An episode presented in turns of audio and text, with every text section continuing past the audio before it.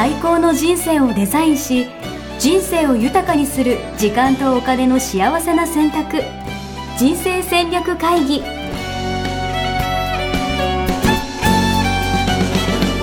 の番組は将来の仕事やお金人生にもやもやと不安を抱えている皆さんに元資産運用のプロキャリアとお金の戦略を同時に考える人生デザインコンサルタントの高頃もさあやが過去5年間延べ1700人の人生を望む形で豊かにしてきたメソッドを時間とお金の選択という切り口からお伝えしてまいります皆さんおはようございますおはようございます。ミッションミッケ人生デザイン研究所の高頃もさあやです77キロ応援足です。あ1キロ いや、変わってないんじゃないかな。そんな、変わらずっすよ。でもね変わらないのはそれはそれでね。確かに。うん。成長ですから。はい。うん。変えないの大あ大変よね結構ね。そうなんですよね。出だしたら太っちゃうから、うん。まず現実をしっかりするっていうのも大事だと思います。素晴らしい。いや、はい。そして、ちょっと、一個謝んなきゃいけないことがあって、え何ですか？いや、あの、前回、前回の回で、ちょっとあの、手帳を作ってます、クラファンやりますみたいなはいはい。感じのことを話したんですけどう、んええ 何も言ってない。まだ何も言ってない。まだ何も言ってないちけど。ょっと大昔の。うん。そう。結論から言うとクラファンが延期になってちょっとあらなんかあのやなんかやることは変わやるんですけど、うん。なんかちょっと計画が変わってしまいましたと。うーん。いうことでちょっとすみません。本当あの放送を聞いても支援する気満々だった皆様にはですね本当大変申し訳ないなと思いながらもですね苦渋の決断をちょっとしたということで、なるほど。はじゃああの今の時点ではまだ応援はしてもらえないということなんですい、ね。そうなんです。すみません、うん。応援したくてしたくてたまらない皆さん本当に申し訳ないなと思いながらですね。いや大変だったんですよ。聞いてくださいよ。うんどうぞ。はい。聞きますよ。いや本当本当まあ、今日のテーマがねその計画や目標を変更するしないっていう書いたんですけど、うんまあ、それに結構があるかどうかみたいな、うん。でまさに私のこの苦悩をうんテーマ、うんこの話をしたかっただけなんですけど、うん。はい。えっとまあもともと要はその旅のように挑戦する100人手帳を作りますみたいなことを言ってて、はい。もうねもうかれこれ1ヶ月2ヶ月ぐらいかなもう手帳作る手帳作るみたいなことを言って。うん。結構ね集中してやってましたよねそうなんですもう最近手帳作りしかしてない、手帳屋さんになる,、なるつもりでですねうん。こうやってたんですね。うん。でそしたらいろんな人と話していく中で、うん。えっとまあ、コンセプトっていう、まあ、そもそも旅のようになんか楽しチャレンジが楽しくなるっていうのがもちろんそれは大事なんだけどいやもっとやすしさんだったら、うん。なんかあの応援されるとか仲間、なんかチャレンジするからこそ仲間ができるとか、うんうん。そっち側の方をなんかもっとバンと打ち出した方がいいんじゃないかみたいなうん。感じのこと言われてうん。確かになと。なんかそのプロセスが楽し挑戦を楽しむっていうのと、うん。仲間ができるって両方大事なんだけど、うん。自分の中では優先順位どっちって言われたら確かに仲間ができるとか応援される方が多分大事かもしれないと思ってうん。でも今まで作ってきたそのデザインとか文面とかには、うん。あんまそういうのが反映されてなくて、うんうんあでそのままやることもできたんですけど、うん。なんかせっかくだったらなんか心から納得してるやつやりたいなと。うんうん。それでまあそのもう一回作り直しというかそうなるほど。直してみたいな。なるほどなるほど。なったと。いうのが、まあ、ざっくりとした流れなんですけどなるほど10月7日にクラファンスタートするみたいな予定で。言ってましたよね。そう。それでもうそこに向けて、うん。やるぞ作るぞみたいな感じで、うん。もうみんなにこう言ってるわけですよ。うん。絶対この日だからみたいな。うん。で それでもう最後の最後でなんかちょっとちゃぶ台返しみたいな感じのことをうん。してしまって、うん。いや本当に、まあ、メンバーにもたくさん迷惑かけたし、うん。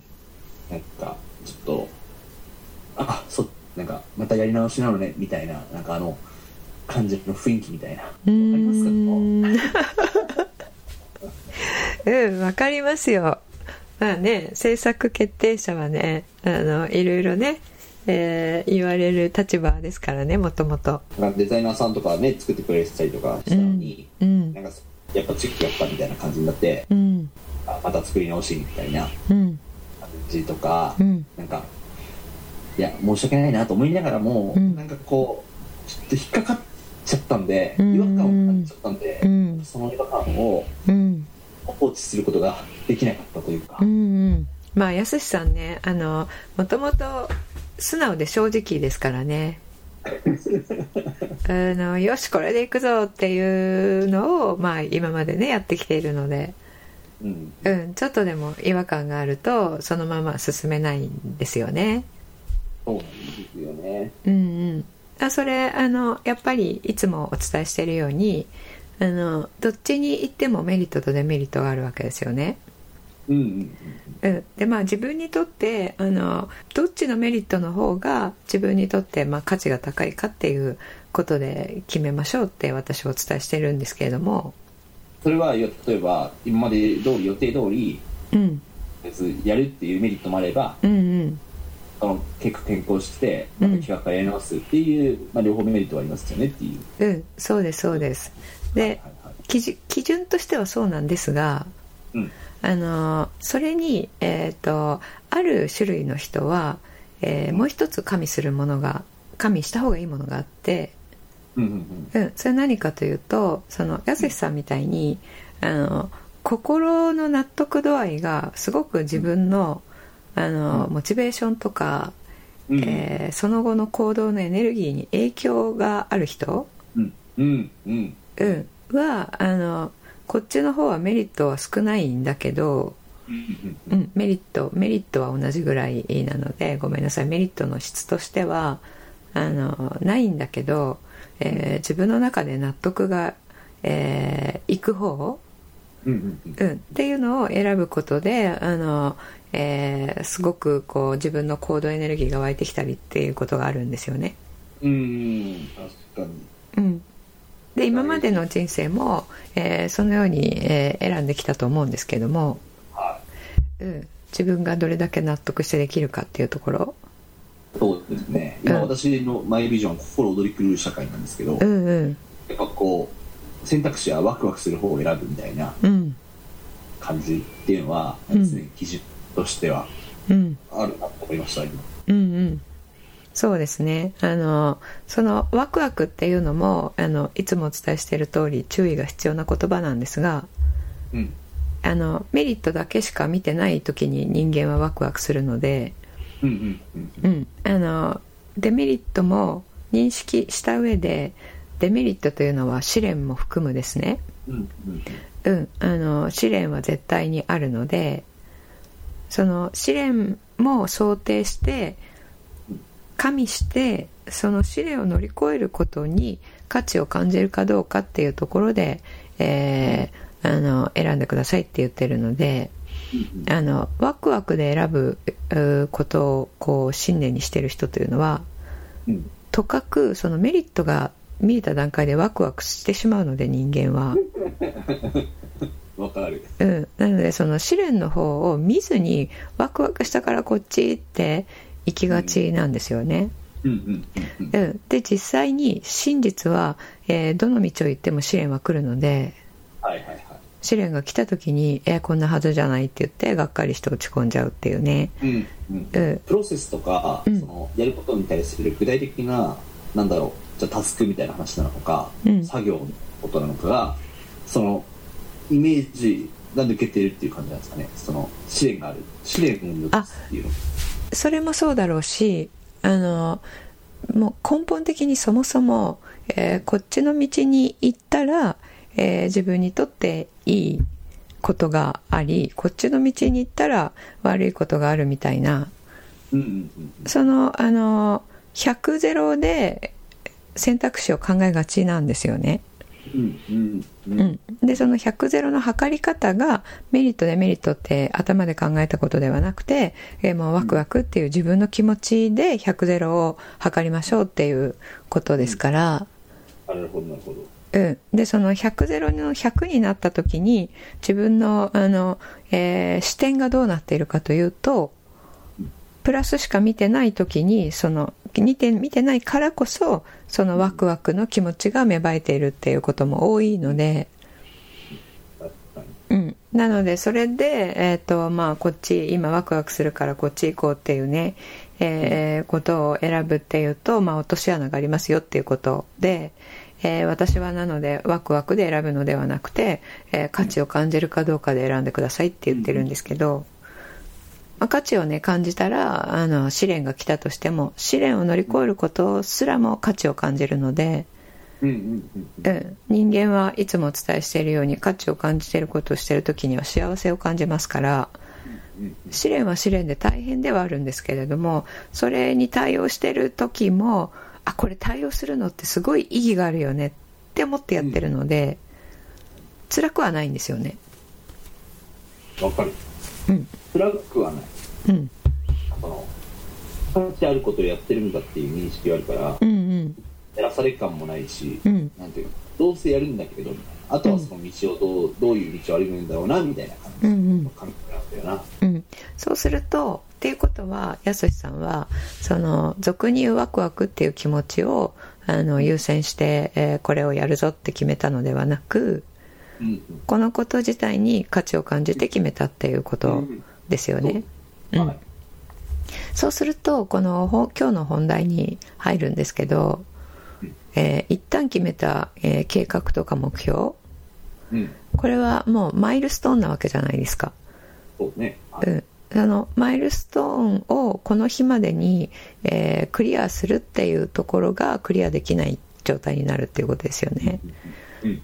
うん、でその、えー距離を、えー見間違ってしまったのかあの方向性がちょっとずれているのかそれいろいろあると思うんですけども、まあ、今のやすしさんの場合だと、えーコンセプトがちょっとずれてきたっていうことなのでうん。あの方向性の話ですよね。そうですね。はい。うん、でまあ方向性としてもあの距離にしても、えーそれってあのやり方の話ですよね、うん。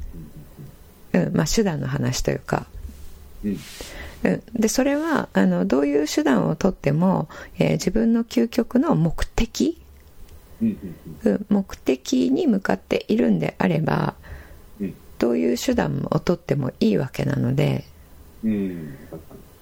でその目的にさっきの話とつながるんですけど目的自体に価値を感じていたらあのどのルートを通っても別に自分の中ではいいっていうものがうん。もともとあるので計画や目標を変えるっていうことに抵抗がなくなるんですよね。うんうんなるほどね。あそれはめちゃくちゃあるかもしれない、別に根本に言ってることが変わるわけじゃないしとかうん。なんかでもそれをその目的達成するためにどうどれ何がベストなんだろうみたいなこうとを、んうん。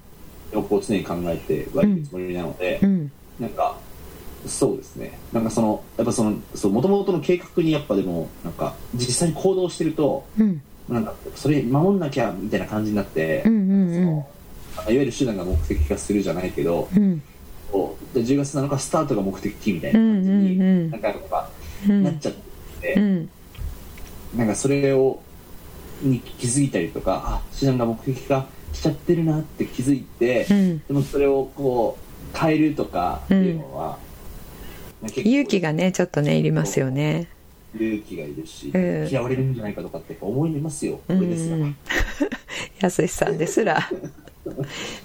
これね聞いてるやすしさんの周りの人はえそんなこと思ってるんだって思った方も多いと思いますけど、俺ですら思いますよ。うん、そうですよね。そういうこともうあの動いてしまってる人がいる場合には特にですよね、そうなんね、うん、もうみんなこれで行くぞって言って「はい」って言って、えーそれぞれのね持ち場に散らばって、えー何かこうやって、えーやもうやり始めちゃってる場合には、もうねそれ途中でやめてくださいっていうことになるのでうんうんなかなかね言いにくいですよね。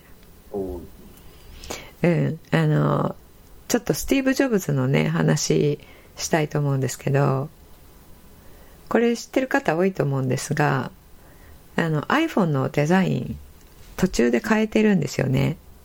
えー、はい。あの一番最初に、えーカメラを内蔵した時にうん。カメラの部分があの iPhone の表面からちょこっと出っ張ってたらしいんですよ。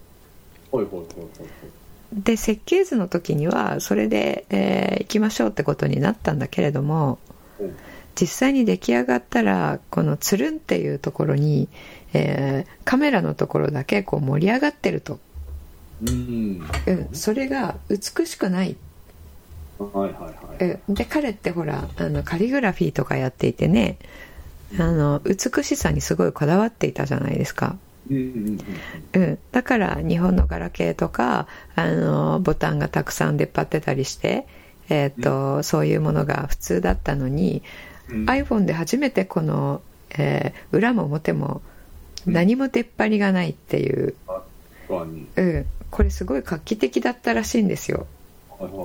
ボタンじゃなくてこのキーボードみたいなねガラケーとかってそうだったじゃないですか。うん。かカチッっていうやつ。それじゃなくてこの液晶を触っただけでっていうのはその美しさを追求しているところから来ているらしいんですけれども。そのこれは美しくないからやめるって言った時にはもう何何億本あ作っちゃってた。えええぐ。うんその最初の出荷分ちょっと数はえーあの桁がちょっとうろ覚えなので全然違ったらごめんなさいなんですけどとにかく相当数の数をもう作り終わっちゃっていた。時にその、えー決断も作り直せっていうことを言ってであの身近なちょ側近でさえもうん今更っていうのであ そうだよね。それはいいよね。そうそう。であのコスト的にもねそれにかかったコストは全部ドブに捨てるわけじゃないですか。そうね。うん。だけどあのそれでも作り直すっていうことを決断をしたっていうことなんですよね。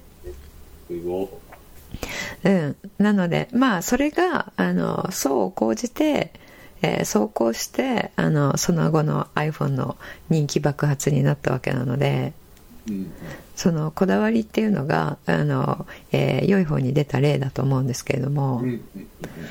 うんでこれあのこだわってる部分っていうのは価値を感じてるものですから。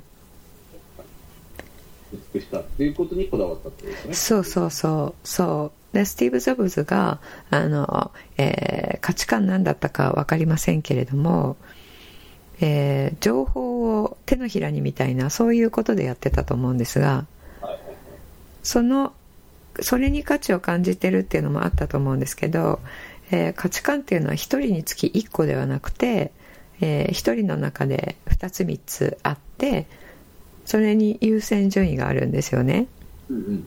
でその中の2番目、えーかどこかに、えー美しいものを作るっていうのを彼はあったと思うんですよ。うん、でそれがあのこだわりとなって出たんだと思うんで、うん。うん、彼が迷ったかどうかはわからないですけれども。うん。あの一つ。一つぐらい迷っててほしいですよね。うんどうなんでしょうね。その辺ちょっと。調べたらねなんか電気と詳しい電気とかもねスティーブ・ジョブズだといろいろ出てると思うんで見つかった方はねいたら教えていただきたいですが、うん、でもその、えー価値を感じてないものっていうのは私たちはどうでもいいと思うので、うんそのそういう段階になって撤回っていうのはしないと思うんですよね。うんですけど価値を感じているものだとこのまま出したくないっていう思いが浮かんでくるのでうんあの、えー、安井さんが取ったように、えー、100%これでいくんだってこれがいいんだって思えるものがあのできなかったらやめたいっていうね、うん。うん。うん、なのであの安井さんも、えー価値観に生きているっていうね少佐だと思いますよ。いやーありがとうございます。だから安しとジョブズは一緒っていうことですね。そうは言ってないですけどね。全然言ってないですけどね。今のジョブズの話聞いたらマジで自分の決断なんて本当鼻くそみたいなもんだなってちょっとね思いましたね。あのえちょっと胃がキッてなってたの何だったんだろうっていうちょっとうん。肩の身みたいな感じえうん。ねスケールがねちょっと、えー損損失がどれくらいかそれもちゃんと調べればどこかに書いてあると思うんで、うん。うん、まあそういう人もいるっていうことはねあの、えーこう励みというか背中を押してくれますよね、いやいや周りの人めちゃくちゃ大変だろうな。やばいよね。うん、だからこそあの一緒に仕事をする人は、えーその目的の部分で共感してる人であることが必要なんですよ。確かに。いやでもねそこはめちゃくちゃありがたいなって思っていて、うん。結局そういう決断をしても、うん。別にその誰かが離れていったわけじゃないというか、うんうん。チームとしてまだ機能しているっていうのは、うん。なんかそこはやっぱありますよね。なんか、うんうん。共共有しておくというか、まあ、なんでこれが大事なんだろうとか、うん。何をそもそも実現したいんだろうっていううん問いを、うん。うんとなんだろうな、まあ、逆に改めてみんなからも聞かれたし、うんうんうん。みんなね一緒に考えてくれたってことですね。そうそう。っていうのは、こうありがたいなって思いますね。うんうん。そこであのやっぱり、えー、やすしさん価値観を言語化してないところがここに出てきてるんですよねえどういうことですか？あのやすしさん今のい今の問題にあの降りてきて考えるとちょっと抽象度がね高い話をしていたのではい。ちょっと降りてくると、えー、やすしさんが最初に出そうと思った手帳っていうのはみんなにとにかく、えーハードル低く挑戦してもらいたいっていうことだったじゃないですか。確かに確かにでやすしさんが価値を感じてるっていうことと今までやってきたことっていうのはあのストップかけた人が言ってた通りあの、うん。応援する応援される文化を作るっていうことでやってきて,、てるんですよね。うん、でそれがあのちゃんと明文化していたらあの、えー挑戦する文化を作るっていうコンセプトでこれを出すっていう時に、えーこれは自分の価値観に合っているかっていうことを問うのでその時にあこれ応援入ってないなって気づいたと思うんですよね。うん、これを明文化していないとこうなるんですよ。その時のあの勢いとか「あこれいいよね」って言ってで行動力あるので「いいよね GO」って言って言っちゃうっていう。え我々の会議見てたんですか？見てないけどね。あのそうなんだろうなっていう想像はつきます。酒飲みながらコンセプトをブレストして Zoom してうん。と盛り上がって決まりましたねう、ん。そうよね。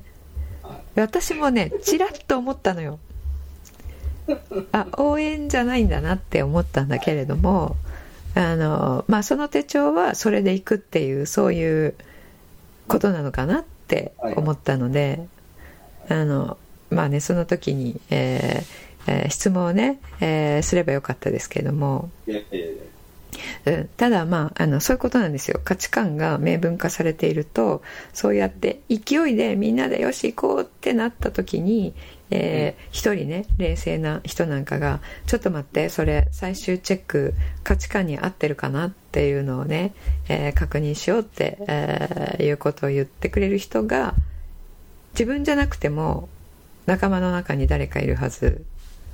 このうん。プロジェクトこのコンセプト価値観とのマッチはどう？みたいなね。そうそう価値観とドンズはみたいな。そう。ね。まあそういうそのえ周りの人もだから価値観の重要性を知っている必要がありますけれども、うんうんうん、私今企業に企業の経営者と経営幹部の方々にこの価値観ベースの経営っていうのをお伝えしているんですけれども。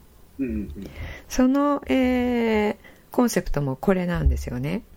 うん経営者がこっちに行くぞって言ったりあっちに行くぞって言ったりするっていうのも、まあ、思いつき、えー悪い言葉になっちゃいますけど、うん思いつきで、えー言ってみんなが振り回される、うんっていうことで、えっと、やすしさんの場合はあのみんなが、えーついてきてくれたあのでよかったですけど、うんえー経営者普通の一般的な経営者の場合はあの朝礼誤解はねあの、えー実際に現場で動いている人たちに嫌われるので。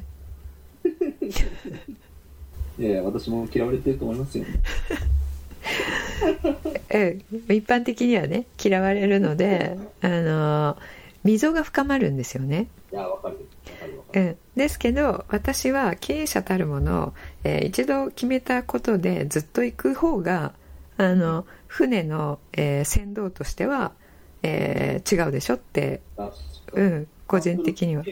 ハンドルついていないでしょと。そうそうそう。だって今日はあの晴天だと思ったから、えーこういう船で出てきたけどいきなり嵐になってねあの、うん。嵐が来るぞって思ってもあのそのまんまで計画続行みたいにしてたらみんな死んじゃうわけじゃないですか。うん、なので、えー今日は沖30キロまで行くぞとかって沖30キロって行き過ぎかもしれないですけど あの沖3キロまで行くぞって言ってたのに、えーこう潮の流れをねの変化を察知をして、えーやっぱり今日は引き返すって、えー言った時にあの、理由までねあの詳細に語ってられないその、えーすぐに行動しないとっていう時には、いやガンガンみんなで行こうって言ってる時にいや引き返すぞって言ってみんなが「えなんでですか?」みたいに、ね、なっちゃうっていう経営者は、あのそういう反対にあってもその自分が、えー、と情報を、えーしっかり、えー取る状態を作っておいて、えーでこう、まあ、先見の明というかねえーそれをもって状況の変化を汲み取って、えー早めに行動するっていうのは、あの先導としてはなくてはならない、えーうん。あのタレントだと思っているのでうん。そのさっきのジョブズも素晴らしいと思いますしうん。それをするのはあの、えーあんまりできないことでもあるので素晴らしいと思うんですけれどもうん。ですけど一般的にはあの、えー従業員の方とか周りの方にはそれ嫌われるわけですよ。うんうんうんうん、そう。なのでその時にもあのじゃあなんで、えー変えることになったんですかっていうことを、うんえー価値観に照らせて、えー説明ができればみんなが納得するんですよね。うん、にででね。そうそうそう。そう。あの気分が変わってっていう、えー朝は機嫌が良かったけど、えー昼は機嫌が悪くなったから取りやめるとかね。そういうことではなくて、うん、ちゃんと合理的な説明ができるのであの、えー無駄なね亀裂を作らなくて済むんですよね。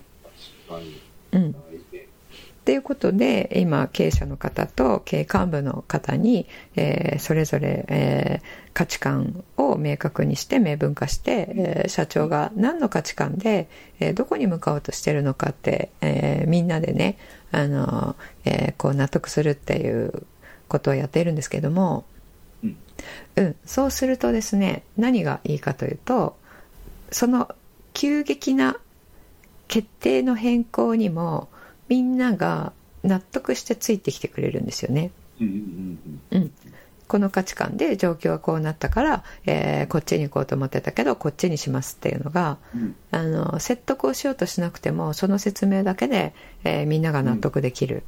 うん。うんうん、なのですごく、えースムーズになるし信頼関係も高まるんですけれどももともと価値観が明文化されていたらもともとこの、えーえーっとやすしさんの場合は挑戦するだけでいいのっていう問いが立ったと思うんですよね。うんうんうんうんうん、価値観応援するだよねっていうので。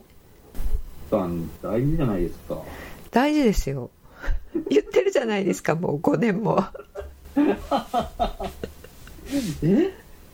こんなこんなところにその弊害が出てくるとはそう。そう。ちょっと油断してたでしょ実は。なんとなく分かってるつもりだったんで価値観も、うんうん。それが明文化されてるっていうのがやっぱ大事で。それがそう。そう常に明文化されて常に頭にあったら全然違ったんじゃないかそうなんですよ。あのやすしさんみたいな方も結構多くてうん。あの経営者の方であの自分がビビッと来てうん。インスピレーション来てあこっちって言って行って結構それが当たってるみたいな人もうん。結構いらっしゃいますよね、うん。うん、カリスマ的な経営者。であんまりあのオペレーションの部分は得意じゃないっていうね。やすしさん典型。そうそうクリエイター系、えー、典型的だと思うんですけども、うん、あのえー、そういった、えー、皆さんは自分の行動自分の気持ちにも正直なのでやりたいことしかやってない人生になってるんですよね。今すでに。うん、でそういう人たちは何を自分やりたいって感じて何をやりたくないって感じるのかっていうのもちゃんと自分で感じることができるので自分の中であ価値観きっとこれだよっていうか絶対俺の場合これなんだよねって思ってるものがあるんですよ。はい、そうするとあの価値観ワークなんて価値観わかんないやつがやるものを見てね思ってるのでだからね5年間もねこう私の一番近くにいながら価値観見極ワークをやっていないということになるんですがこれね明文化しているのとしてないのとでねこういうところで出るんですよね。ああそれは初めて知ったかも。うんうん。ね価値観出すっていうのとねまた文字化するっていうのとかそうそう、ね、こう言ってるっていうのはまた多分違うんでしょうねきっとね、うん、違いますよ。うん、うん、で今ね心躍る社会を作るっていうのをビジョンでやってるっていうことですけども、それとその、えー、チャレンジするっていうことを広めようっていうのと、うん、応援する文化っていうのとなんかちょっと三つどもえみたいに感じるじゃないですか。ですけどこれを一つ集約したあの、うん、言葉があるはずなんですよねコンセプトが。うん、うん、それがやすしさんの価値観だと思いますよね。なるほど。うん、だから短絡的に応援するとかじゃないんですよ。そうですね。うん。いや価値観見てワークしちゃおうかな。はい、あの認定講師がたくさんいますので 今ちなみに今はどうやったら受けれるんですか？今あの、えー、ホームページからですね、えー、はい、個人のお客様へっていうところ行っていただいて、えー、はい、かああとうちのホームページというよりは人生デザイン、えー、アカデミー協会というね、えー、協会の方の、えー、ホームページに、えー、コーチが全部所属しているので、えー、そごめんなさい。そちらに行っていただくと、えー、しっかりあの、えー、メニューが書いてあって金額も書いてあって、あとコーチもね写真入りで紹介しているのでうん、コーチのことを、えー、名指ししていただくことができます。なるほど、うん、一番相性が良さそうな人を探せばいいってことなんですそうですね。うん。バックグラウンドが似てる人とかね。はいはいはい。優しい人がいいな。うん。あのーそうですね。優しい人。はい。あのなんかトゲトゲがあるようなうんうんうん。あの優しさんのね変なギャグにもう笑ってくれるような人がいいですね。あもう笑ってほしい。ちょっと薬とぐらいしてほしいですよね全く反応なかったらもう。辛いですね。うん。まあそういうね相性もありますよね。うん。そういうのもちょっと写真付きですのであのえー、写真とプロフィールから汲み取っていただいて、うん、うん、この人がいいなっていう人を選んでいただければ、うん、いいですね。ありがとうございます、はい。この話したことなかったですねそういえば。うんうん。なんかすごいいい話でした。うん。あのいやえっ、ー、とホームページちょっと違うところに、ね、紹介してますっていうのとか。教教会の話も知らなかったですそうですよね。教会のホームページがですね、あの、えー、数ヶ月前にできたのでした。本当言ってなかったですね。ここに、あの、コーチが、えー、全員顔つきで紹介されてますので、うん。あの、全員と言ってもですね、えっと、えー、ベテランで実績がある方のみをホームページで紹介させていただいていて、うん、あの、本当はまだたくさん取り立ての方とか、えー、いらっしゃるんですけれどもあのホームページに出ている人間は私の方で、えー、今積極的に活動していて、えー、太鼓判を押せるっていう方しか、えー、載ってないんですよね。なるほど、うん、なので安心して受けていただければと思います。なのでやすしさんもそこを見てですねくすっと笑ってくれそうな人を選んでください。分かってました。はい。その人探しますじゃああの、えーミンチャレ手帳は100チャレね。100チャレ。あ100チャレ。はい。手帳はあの仕切り直しってことなんですね。そうですね、うん。あまたちょっと計画変わったんで、うん。あのまた展開があったらまたご報告させていただくという感じではい。はい。はい。ありがとうございます。クラファンね楽しみですよね。すいません。本当にもうたくさんもう支援したいという気持ちがあると思うのですがもうしばらく。ちょっと一万円札握りしめて待っといていただければと思いますんで。いや皆さんなんかすっかり忘れててなそういえば先週そんなこと言ってたなって。思い出した人が多かったと思うんですけど。これでねあの記憶に定着しましたよねきっとね。そういうメリットもありますからね。そうですね、うん。思い通りうまくいかなかったけど。うん。だからこそみんなが応援してくれてね。そうそうそうそうそう。そう。あーケツまずいてる頑張れみたいなね気持ちが盛り上がってきますよね周りの方は。ありがたいうんはい。じゃあそんな感じでまたお待ちしています。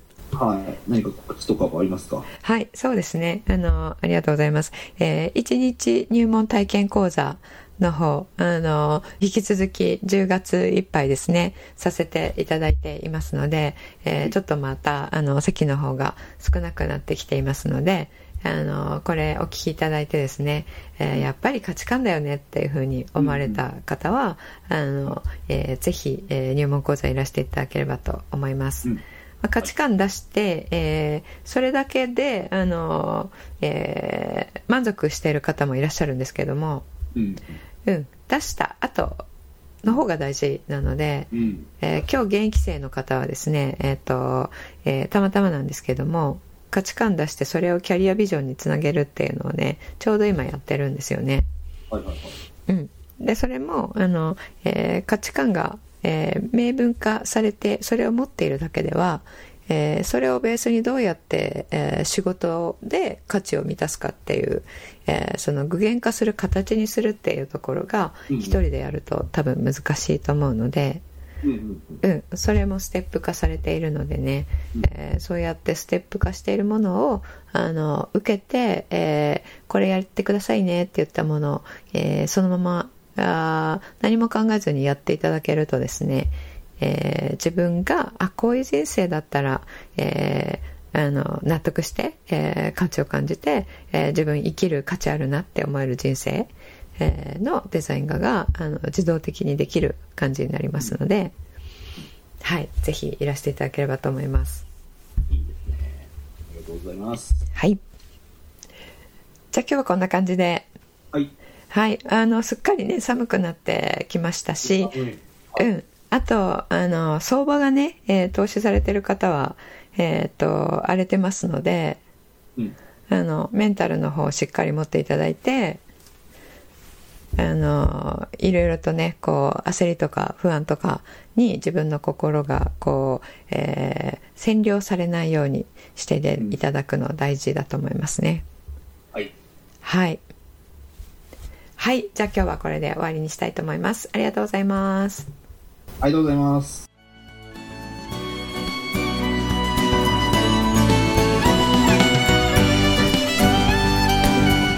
人生デザイン構築学校では通年募集を開始しました。